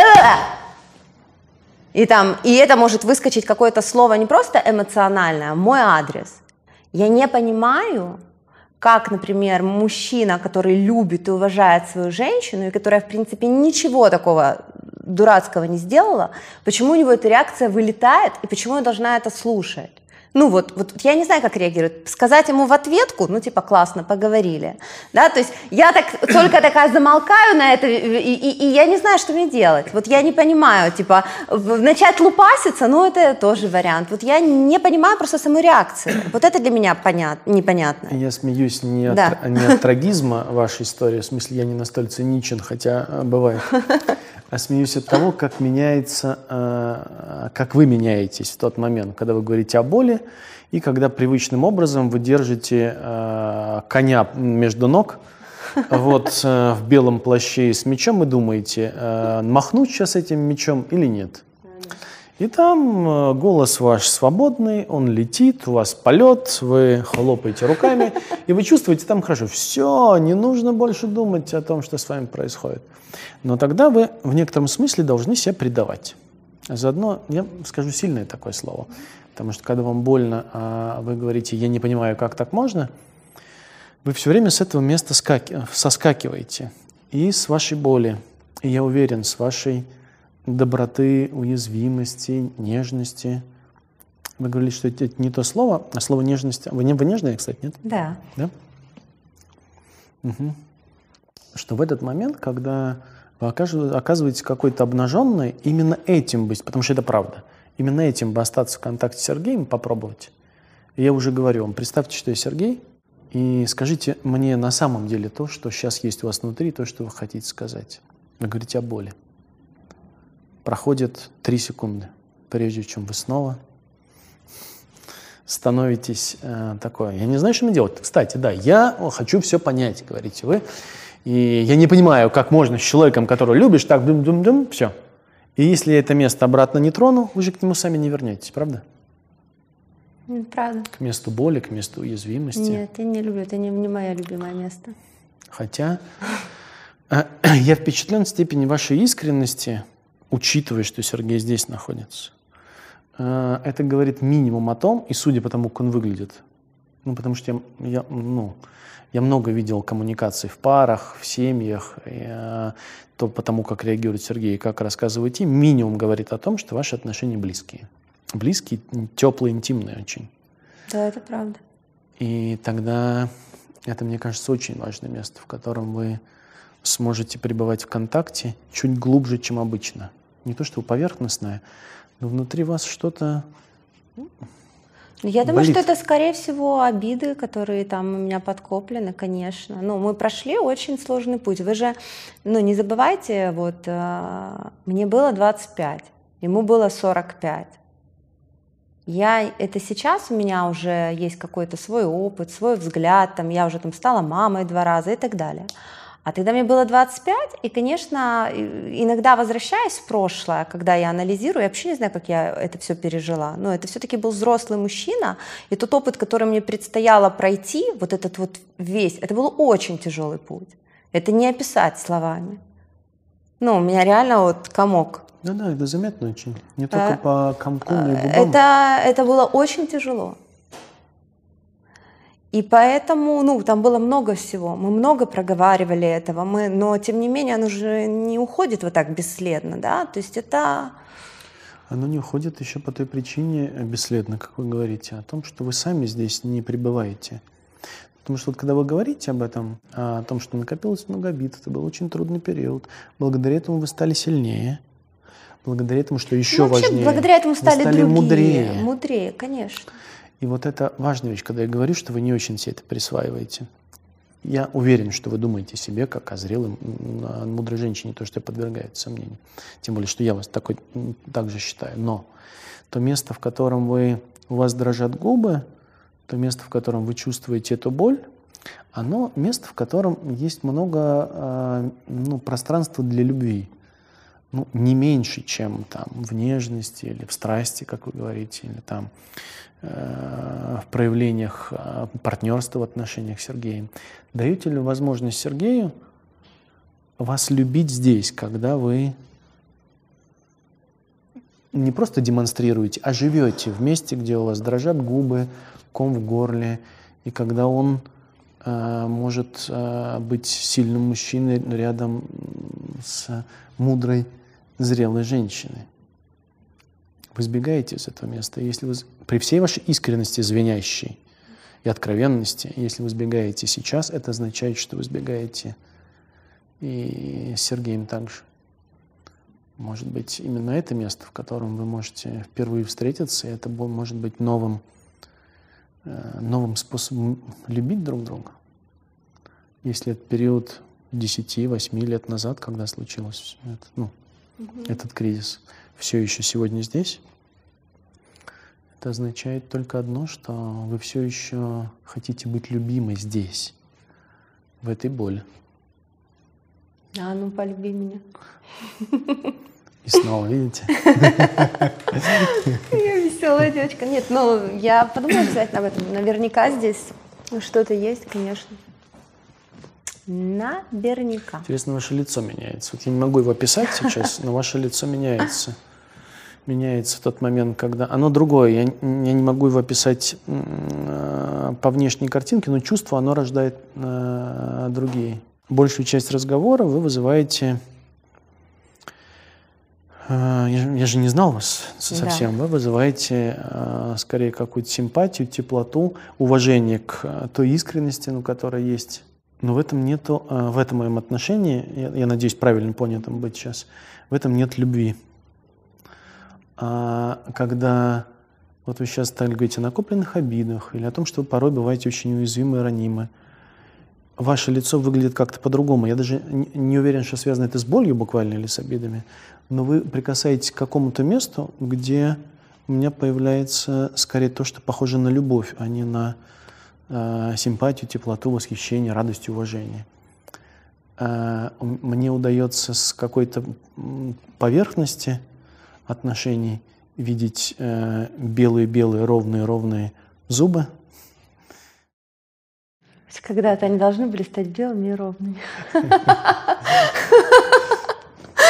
Мне удается прикоснуться к чему-то, что оказывается ну, интересное чувство вызывает, глубже гораздо, чем чем э, это... Вы и так, и так мне нравитесь, но именно в этот момент мне удается прикоснуться к чему-то, где э, есть и любви много, и ну, какой-то встречи, что ли.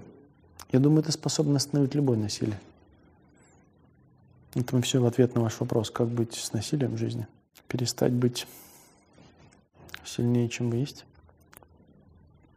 Вы сильный, но иногда вы оказываетесь такой пораненный и слабый.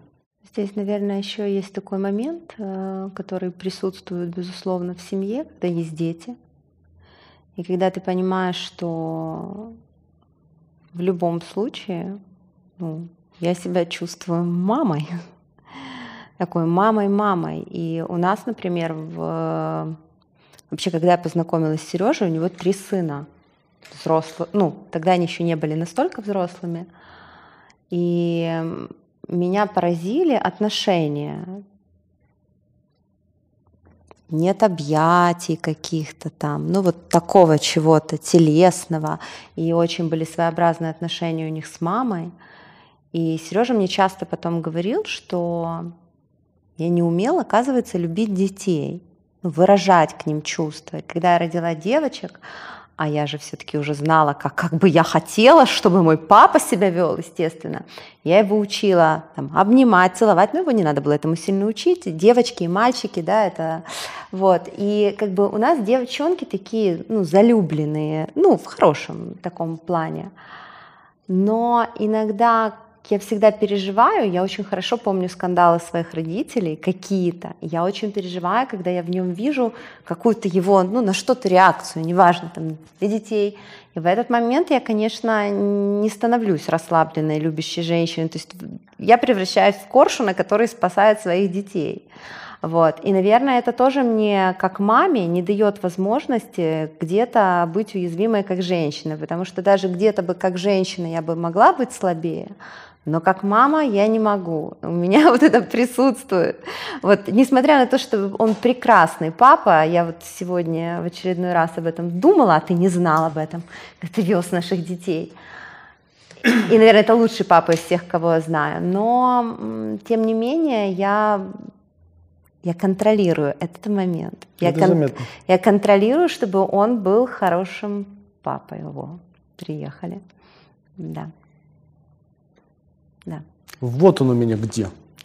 Но нет, нет, нет, я ему напоминаю, я его, ну, вот, вот курирую в этом вопросе, и там так нельзя при детях, да. Спасибо, я. что, Сережа, заботитесь. Мне кажется, о нас, о нас недоумках нужно периодически заботиться, направляя нас, потому что мы можем оступиться реально. Но я хочу к вам вернуться. Э, вы можете предпринимать сколько угодно попыток бегства, но мне кажется, это, это важное место. Кстати, об объятиях. Знаете, какая прикольная? Вот, ну, спросите у Сережи, когда закончится наш разговор. Мне это было бы даже интересно э, узнать. Э, но вот по моим реакциям, мужским на вас. Вот эти два состояния, в котором вы рассказываете о себе искренне, красиво и, и глубоко – и вот в этом секундном состоянии, ну пусть суммарно минута, э, где вы несколько раз секунд по 15-20 э, были в этом состоянии, когда вам страшно и больно, а вы думаете, злиться вам, копить или злиться или нет. Вот именно этот эпизод. Э, то у меня две разных реакции. Вот, кстати, об объятиях очень интересно. Что все время сессии вас хочется поставить на э, столик и э, смотреть на вас и любоваться. А, и в тот момент впервые захотелось вас обнять. Это очень интересно. Кстати, об объятиях, которые не свойственны, э, не свойственны семье Сергея и Сергея. Это интересно его бы реакцию было узнать. Вот тот момент, когда он злится, возможно, он впервые ну, впервые за 12 лет, конечно же, не впервые. Но если заметить это, впервые находится к тому месту, где обнять хочется просто так, но отделяет вас? Ой, нет, там лучше не подходить. Я же это пробовала. Ну, не пробовала. Я, для меня это вообще реакция. Вот я, например, Сережу учила. Инструкция по управлению себя. Да, ну уже понятно, что я учил, когда я понимаю диагноз. Я ему говорю, милая, вот когда я злюсь, когда я говорю, не трогай меня, ты просто меня подойди, обними, все. Я вызываю такое. К нему не надо, потому что улетишь об стенку. Я проверяла. Я не пытаюсь. Ну, так иногда бывает, но не очень. Я настойчивый. Да. Вы опять подменяете. Вот это такая важная вещь. Если мне э, жена говорит, например, слушай, я сейчас буду истерить, э, вся буду такая возмущенная, в этот момент мне нужно, чтобы ты э, подошел меня и обнял. Я это могу сделать по отношению э, к трех- или четырехлетней дочери своей, и то, сейчас и четыре с половиной, у меня это начинает уже проходить. Ну, еще есть на самом деле. А по отношению к женщинам было бы странно. Ну, на самом деле желания такого нет.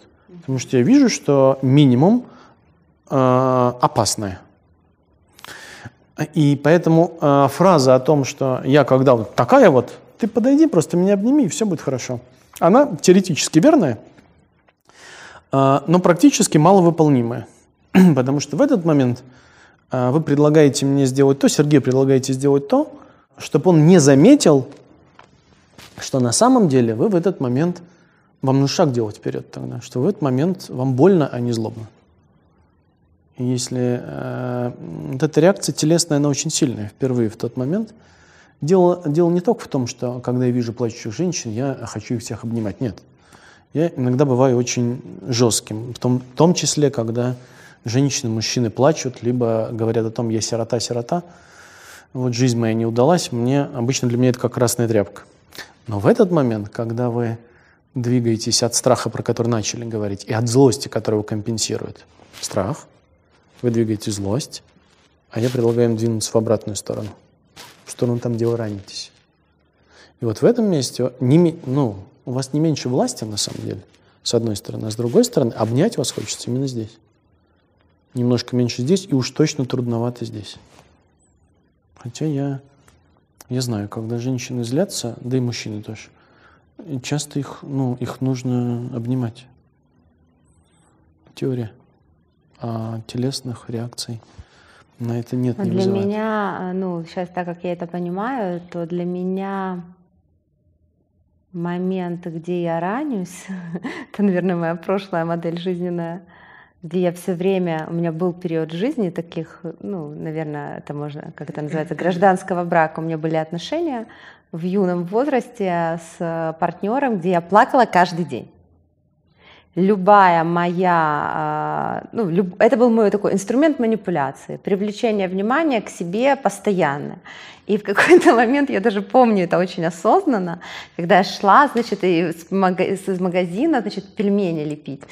Э, значит, сейчас я ему приготовлю, и я шла и плакала опять, и думаю, ну, типа, вспоминала, значит, когда же я последний раз не плакала, и поняла, что я не помню таких дней. И я тогда, меня это очень сильно зацепило. Я буквально через пару дней ушла от этого партнера, хотя долго не могла этого сделать. И я закрыла для себя историю жертвенности и слез. Меньше всего э, в этом моменте, на который я обращаю внимание, вы были той истеричкой, которую сейчас описываете 12, э, сколько, 13 лет назад? Не, сильно больше. Но ну вот, Есть разница. А, я не знаю, вот, ну, просто... Жидкость из слезных каналов одна? Ага. Ну, кстати, вы не плакали, на самом деле, когда... Нет, нет. 10 минут назад, когда прикасались к этому моменту, вы не плакали. Дело не в слезах. И уж тем более не в истерике. Но дело не в слезах и не в истерике, но для меня это, наверное, какое-то такое проявление не то что слабости, но того, что для меня не является, я не принимаю этого больше. Ну вот это какое-то, ну, для меня это какая-то жертвенность, что ли, какое-то такое вот... вот я чувствительный вот. человек, я реагирую на а, микрополевые реакции. Одна и та же реакция, а, одно и то же выражение лица, одни и те же слова, одни и те же жесты — я на них не реагирую. Я реагирую только на то, что возникает на вибрациях контакта. Меня обмануть почти невозможно э, в тот момент, когда я реагирую животом, а не глазами. Поэтому, когда человек плачет, иногда хочется его, ему навалять еще больше. А, и, или вообще держаться от него подальше. Речь о том, насколько вы в этом присутствуете, на самом деле живете. Вот в том месте, когда вам страшновато и больно, и накопились обиды, а обиды, которые живут 12 лет, 10, это значит какие-то очень ценные места. Они нуждаются в утешении любви. А истерики ваши с тем в прошлых отношениях не предполагали любви. Они предполагали удовлетворение капризов, либо утешение, либо чего-нибудь еще. Согласитесь, это очень разные реакции. И наверняка вы это чувствуете. Наверное, да. Где-то так. Скажите, это место, про которое мы сейчас говорим, оно важное для вас? Ну, я не буду даже спрашивать, что, пытать вас не буду в этом месте, чтобы... Я уже не знаю, что там. Угу. Я вот, если так вот, чтобы точно сказать, что это, я просто, ну, мне, мне даже сложно уже вспомнить. Я же много лет э, выросла на том, что рассказывала свои истории как я это все проживала. И я очень много вещала это со сцены, писала в книгах, и плакала, и задыхалась от этого. И разные были у меня периоды. И, наверное, оно у меня уже все так заполировалось, что я... Ну, я вот в этом году, например, физически, там, в 2020 году, я как-то все отпустила прошлое, вот наконец-то. Вот оно как-то так все время со мной было, было, было. Я что-то тащила, перекрякила. А в какой-то момент я поняла, что даже пересказывать больше этого не хочу. Ну, то есть вот как-то вот я почувствовала какой-то новый абсолютный этап своей жизни. В своих отношениях, в своем восприятии себя, партнера. А вот эти вот все моменты, там, кто что должен кому-то, не должен. Вот как-то все это отпустила. Почему я и говорю, что я в отношениях эм, принципе готова к любым раскладам, потому что ну, я как-то понимаю, что ну, жизнь, мне бы очень не хотелось, вот э, мозгами очень бы не хотелось когда-то приходить не то что к разводу, просто расставаться со своим мужчиной. Потому что я не совсем представляю, как я сегодняшняя вообще могу себе кого-то найти. Мне классно с ним. Ну. Хорошая новость, вам не нужно? А, да, хорошая. Вот. Э, и поэтому, что там было, наверняка, да, конечно же. Ну, просто потому что это был очень насыщенный период ну, да. моей жизни. Очень. Я не могу его, конечно, не вычеркнуть и не переживать, если я к нему возвращаюсь. Да, я даже э, я не о том, чтобы сейчас мы пытались скрыть все э, прошлые обиды, вывалить их на Сергея. Потому было что бы тогда, симпатичненько. Это было бы, да. А, и а, что тогда? Требовать покаяния, например, или там, не знаю, еще Сумочки, чего. сумочки. Я о сегодняшнем моменте скорее, о том, можете ли вы завтра не сегодня, не за предыдущие 12 лет. Можете, вы за, можете ли вы завтра? Это риторический вопрос, а, где мы можем, наверное, остановиться, не знаю, если вы захотите. Риторический вопрос, можете ли вы завтра, когда встретитесь снова с а, какой-то реакцией, где вы испуганы, или вам больно, или вы уязвимы, и скорее вы хотите любви, нежели войны, а давать не инструкции Сергею, я сейчас буду воевать, а ты меня люби. Вы так это сейчас делаете а остаться в этом месте, в котором вам просто хочется любви и не пытаясь быть сильнее, чем вы есть на самом деле. Это же завтра снова возникнет. Послезавтра. Я, по сути, уже и от инструкции-то отказалась. Это хорошо. Я очень стараюсь максимально. И результаты я вижу, потому что я вижу, что несмотря на всю его неидеальность, он сильно меняется, и даже вот то, что я рассказывала об агрессии, я скорее больше рассказывала о прошлом, потому что я ему говорила, что я буду об этом говорить, мне это надо сказать, потому что это были очень пугающие для меня вещи, очень сильно. С человеком, с которым бы я никогда не жила, то есть это такое раздвоение личности.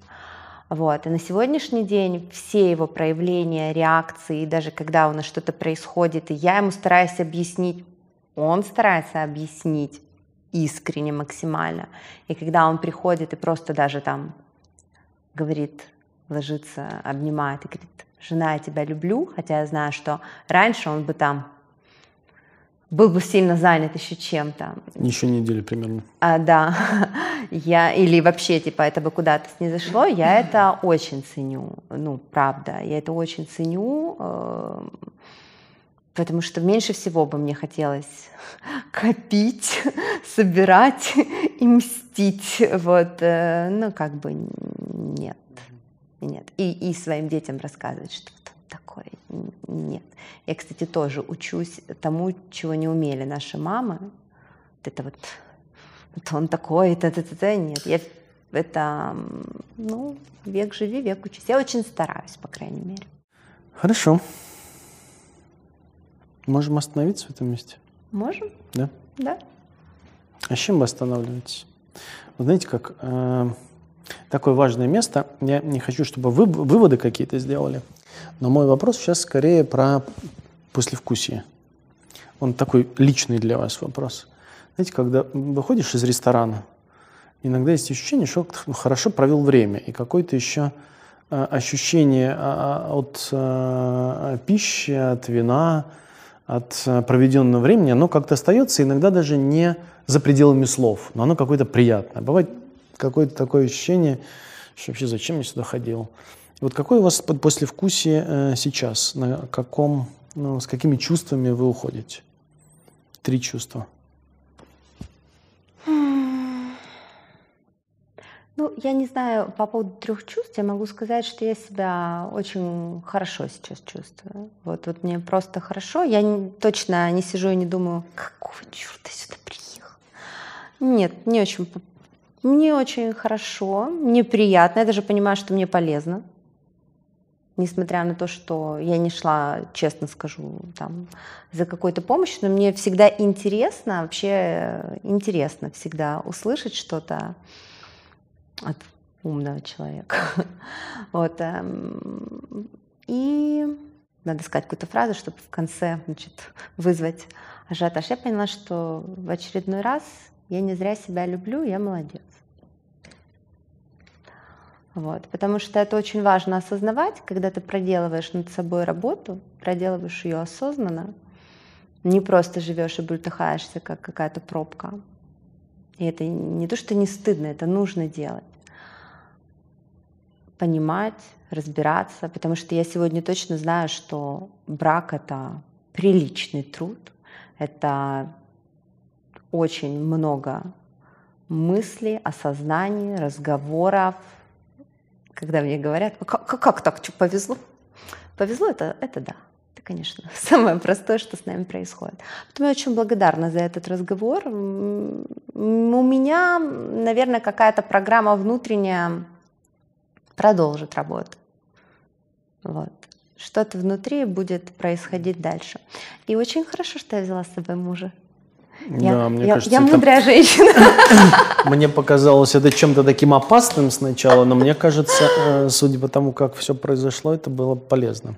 Не знаю, так ли это. Ну, а нет, сто процентов. Будет, Сережа, о чем поговорить. Сто процентов так. Это я вообще считаю, что очень важно, чтобы партнеры знали правду по поводу того, что ты чувствуешь на самом деле, что с тобой происходит. Поэтому я стараюсь не скрывать, конечно же, какие-то вещи фильтровать, потому что не всегда все надо, особенно если это твое эмоциональное, вот только что ты взбурлил. Но тем не менее, а по-другому я не знаю, как построить э, какие-то крепкие отношения фундаментальные, в которых постоянно не чувствуешь себя каким-то. Поэтому спасибо большое.